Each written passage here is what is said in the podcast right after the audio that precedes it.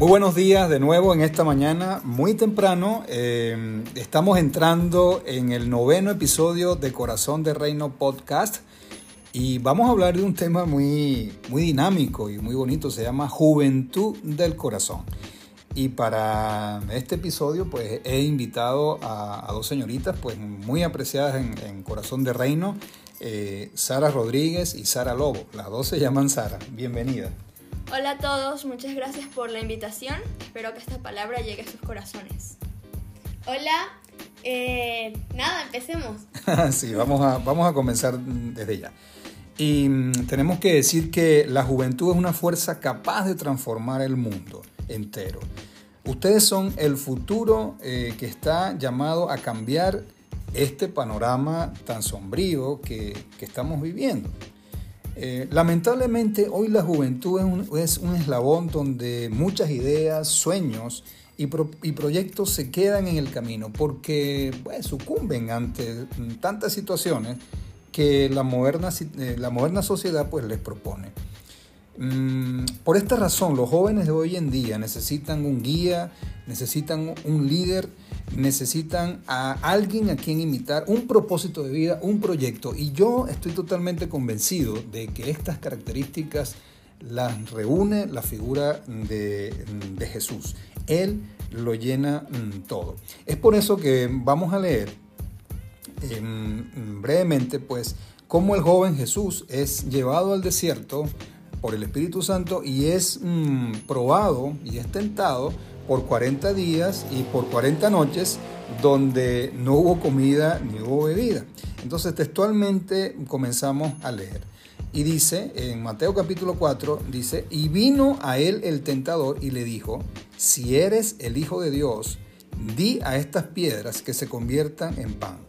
Jesús respondió, no solo de pan vivirá el hombre, sino de toda palabra que sale de la boca de Dios. ¿Cómo llevar esto a nuestro mundo actual y cómo mm, esto le puede servir de ayuda a un joven cuando está al frente de una situación parecida?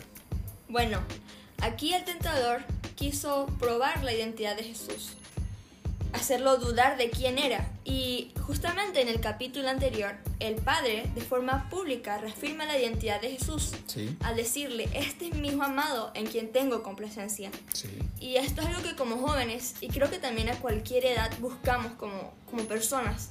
El ser aceptado ante la sociedad y probar nuestro valor ante las demás personas. Pero, como, pero cuando tú conoces a quién eres y a quién le perteneces, no hay necesidad de esto. Sí, es muy importante. Estás, estás hablando de identidad, eh, estás hablando de, ser hijo, de, ser hijo del Padre. Es, algo fundamental y por acá tenemos, por, por este punto eh, precisamente tenemos que comenzar y, es, algo, es algo básico, ¿no? Eh, voy a seguir en, otra escena de este capítulo donde dice, si eres, el tentador a Jesús, si eres hijo de Dios, échate abajo, porque escrito está, a sus ángeles mandará acerca de ti, y en sus manos te sostendrán, para que no tropiece mm, con tu pie en piedra. Y Jesús le dice, le responde, no tentarás al Señor tu Dios. Hoy en día se le siguen ofreciendo a los jóvenes lanzarse por un precipicio o al abismo, con la promesa de que serán recogidos lo cual es una total y completa mentira. Entonces, como joven, ¿qué respuesta debo dar a, este ofrecimiento eh, en este momento? Bueno, un no rotundo. Porque no tengo que andar probando algo que yo soy. No tengo por qué darle el gusto, darles el gusto de verme dudar de nuestra identidad. Contundente.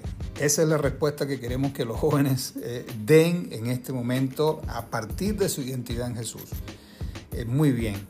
Eh, voy a seguir en otra escena, en la tercera escena, y dice, el diablo lleva a Jesús a un monte muy alto y le muestra todos los reinos del mundo y la gloria de ellos. Y le dice, si te postras y me adoras, yo te voy a dar todo lo que estás viendo. Y Jesús le responde, vete Satanás, porque escrito está, al Señor tu Dios adorarás y a Él solo servirás. Em, este ofrecimiento sigue estando presente, este ofrecimiento sigue siendo muy actual.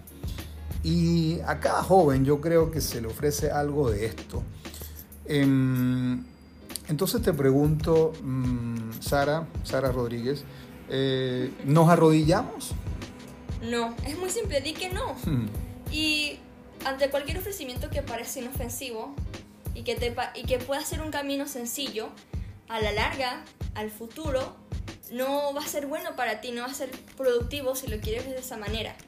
Por eso quiero dejarles con una pequeña pregunta para que reflexionen, que es, ¿prefieres perder tu identidad por algo que es efímero, por algo que no va a ir a la eternidad contigo? ¿Qué, pregunta tan, tan, tan puntual y tan profunda y tan interesante que no solamente para los jóvenes, sino para cada uno de nosotros. Em, eh, tenemos que hacernos desde el corazón y responderla también. Eh, hace días leí en una frase en, un libro que me llamó la atención y que me llamó a reflexión también, por supuesto, que dice, no inviertas tiempo y energías en situaciones o cosas que no te llevan a la eternidad. Y de esto, y de esto estamos hablando, ¿no? Em, Sarita Lobo te pregunto, ¿cómo podemos eh, resumir em, más o menos en, brevemente todos estos puntos que hemos conversado en la mañana eh, de hoy. Bueno, para resumir, el mundo siempre busca tentarnos de tres maneras. En nuestras necesidades básicas, en nuestra identidad y el poder que queremos tener. Entonces, el mundo busca nuestros puntos débiles para desviarnos del propósito que hay para nuestra vida. Pero si estamos conectados y atentos a lo que Dios nos quiere decir, no le daremos mayor importancia a esas tentaciones que se nos presenten diariamente, ni se nos va a pasar por la cabeza considerar esas tentaciones, ya que sabemos dónde vamos a aprovechar más las oportunidades que se nos presentan y dónde vamos a tener mayor ganancia a futuro. Entonces, si estamos seguros de qué es lo que queremos y qué es lo que Dios quiere para nuestra vida, no tenemos por qué andarnos desviando en supuestas oportunidades que nos entrega el mundo. Wow, muy bien. Eh, recuerda que eh, recuerden que cada que un hecho voluntario comienza como un pensamiento en el corazón que va a la mente y se hace realidad.